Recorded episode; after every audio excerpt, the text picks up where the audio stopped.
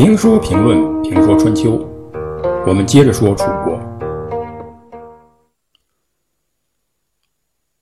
邲之战取胜以后，楚军并没有马上回撤，而是把军队驻扎在横雍，也就是在今天河南省原阳县的西面。楚庄王取得了邲之战的胜利，是前无古人后无来者。这样的胜利是要建纪念碑的。建凯旋门那是法国人干的事我们是要书碑立传的。因此，大臣潘党建议收集晋国人的尸首，建立一个大坟堆，以此呢作为战胜敌人的纪念物，让子孙呢牢记自己的武功。楚庄王是很清醒的，也有文化。虽然取得了战争的胜利，但他并不一味的强调武力，这也是他能成为一个霸主。并能为中原诸侯认可的一个原因。楚庄王这段话呢也很著名。他说：“您理解‘武’字的含义吗？‘止戈’二字合起来是‘武’字，也就是武功的最高境界是息兵。当年周武王战胜商朝，做邹颂，说：‘收拾干戈，包藏弓箭，追求美德。’”现在我让两国士兵暴露尸骨，这是强暴。险要武力以使诸侯畏惧，战争不能消灭。武功具有七种美德，我对晋国用兵却没有一项美德，用什么来昭示子孙后代呢？还是为楚国的先君修建宗庙，把武功的事祭告先君罢了。于是，楚庄王就在黄河边上。祭祀了河神，修建了先君的神庙，报告战争胜利，然后回国。楚庄王得胜回国，失败的晋国主帅荀林甫也是要回国的。他带着残兵败将回到晋国，自请死罪。晋景公呢，本来想答应，但是世会劝谏了这一行为。他说。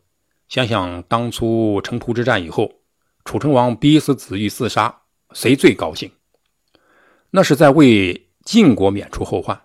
我们不能学习楚成王，为楚国免后患。于是，晋景公仍然用荀林甫做中军元帅。一方面，邲之战，晋国丧失了长达数十年的霸主地位，楚国得到中原霸权。晋国在与楚国争霸中处于下风，但并没有损害元气。晋国仍然有力量对抗楚国。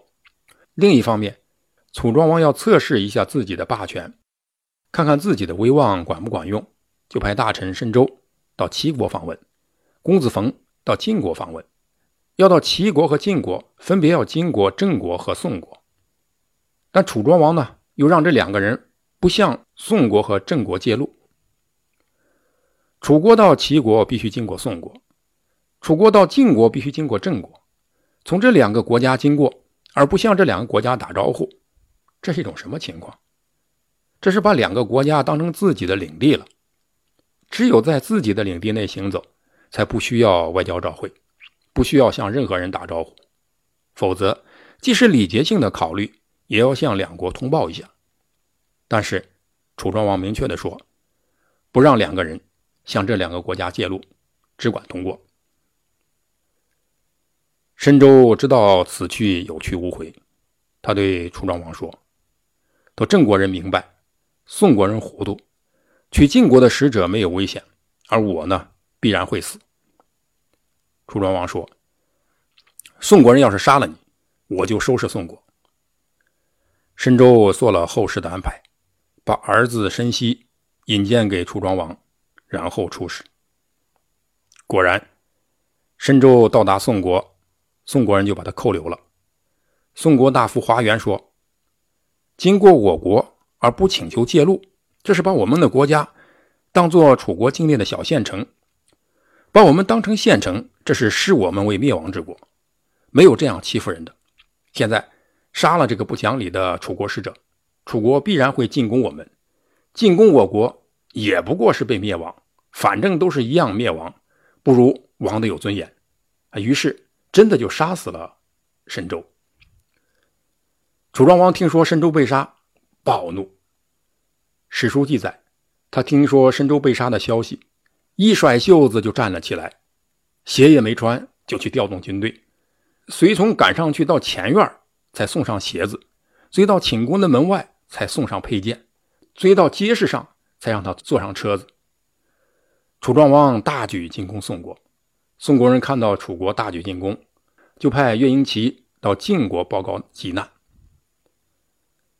晋景公呢想救援宋国，但是晋国刚刚被楚国打败，楚国势头正盛，这个时候与楚国交锋呢是不明智的，因此大夫伯宗用古人的话劝谏说：“鞭子虽长，但达不到马肚子。上天正在保佑楚国，不能和他竞争。晋国虽然强盛，但不能违背天意。河流湖泊里容纳着污泥浊水。”山林草野里暗藏着毒虫猛兽，美玉也藏匿着瘢痕，国君也得忍受点耻辱，这是上天的常道。君王还是等着吧。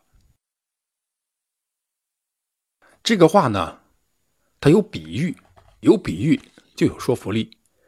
晋景公觉得有道理，于是就停止发兵救宋，转而派遣大臣谢阳到宋国呢去忽悠宋国。让宋国人不要投降楚国，鼓励宋国说：“郡国的军队已经出发，就要到达了。”实际上，晋国呢没有派一兵一卒。谢阳路过郑国时，郑国人把他囚禁起来，献给了楚国。楚庄王重重的贿赂他，让他把话反过来说。谢阳不答应，但是经不住楚国人再三的劝说，谢阳答应了。楚国人让谢阳啊都上楼车，向宋国人喊话，但谢阳呢，突然就反转了，趁机传达晋景公的命令，让宋国人坚持抗战，说晋国大军就要开来了。楚庄王很生气，准备杀了谢阳，派人对他说：“你既然答应了我，现在又反过来，是想找死？”谢阳回答说：“臣听说。”国君能制定命令就是道义，臣下能接受命令就是信用。道义不能有两种信用，信用不能接受两种命令。君王贿赂下臣，就是不懂得命令的意义。我既然接受了晋国国君的命令，就必须完成，不能因为您楚国国君的贿赂而放弃。而下臣我所以答应您，就是为了借此机会完成国君的使命，死而能完成使命。这是下臣的福气，寡君有守信的下臣，下臣死得其所，又有什么可以追求的呢？楚庄王觉得谢阳的话说的句句在理。